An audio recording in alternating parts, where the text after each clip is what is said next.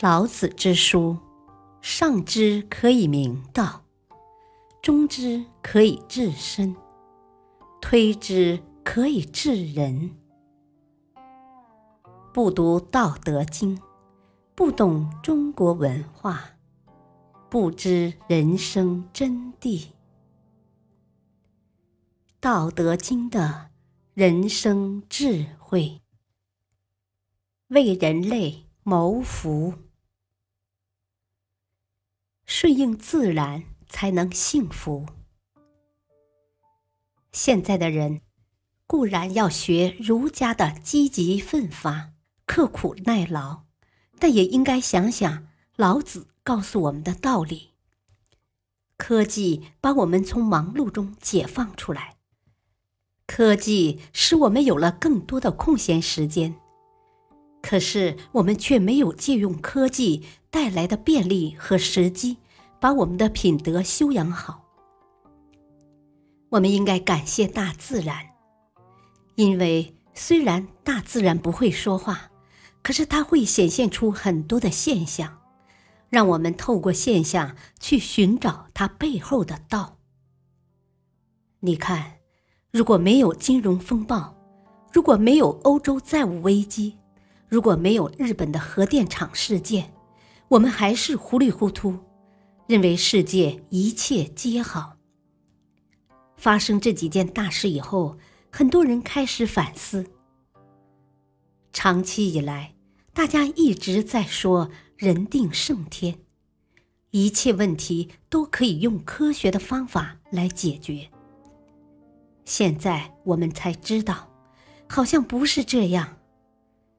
事前再怎么保证，事后都是两手一摊，最终没有办法。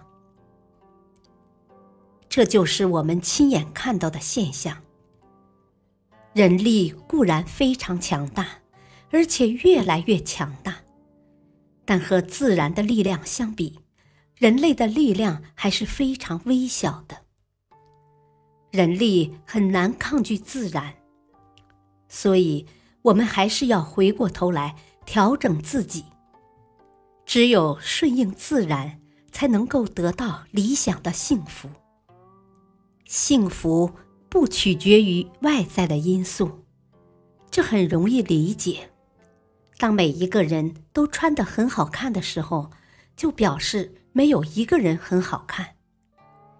一个人穿名牌，人家也许会看他一眼，他还值得炫耀。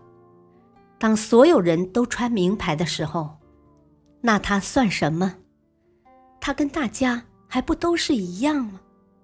这就没有价值了。幸福只是内心的感觉，是不是很舒畅？是不是很安定？是不是很喜悦？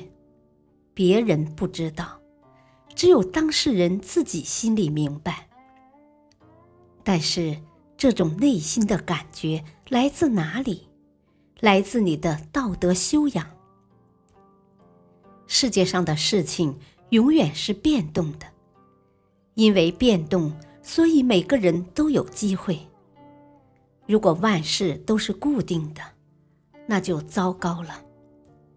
阶级是固定的，但阶层是变化的，所以值得每个人去追求上进。我们应该把阶级和阶层好好区分开来。其实。我们当下最需要的就是反省自己的能力，只有随时反省自己、调整自己，才能够使自己回归正道。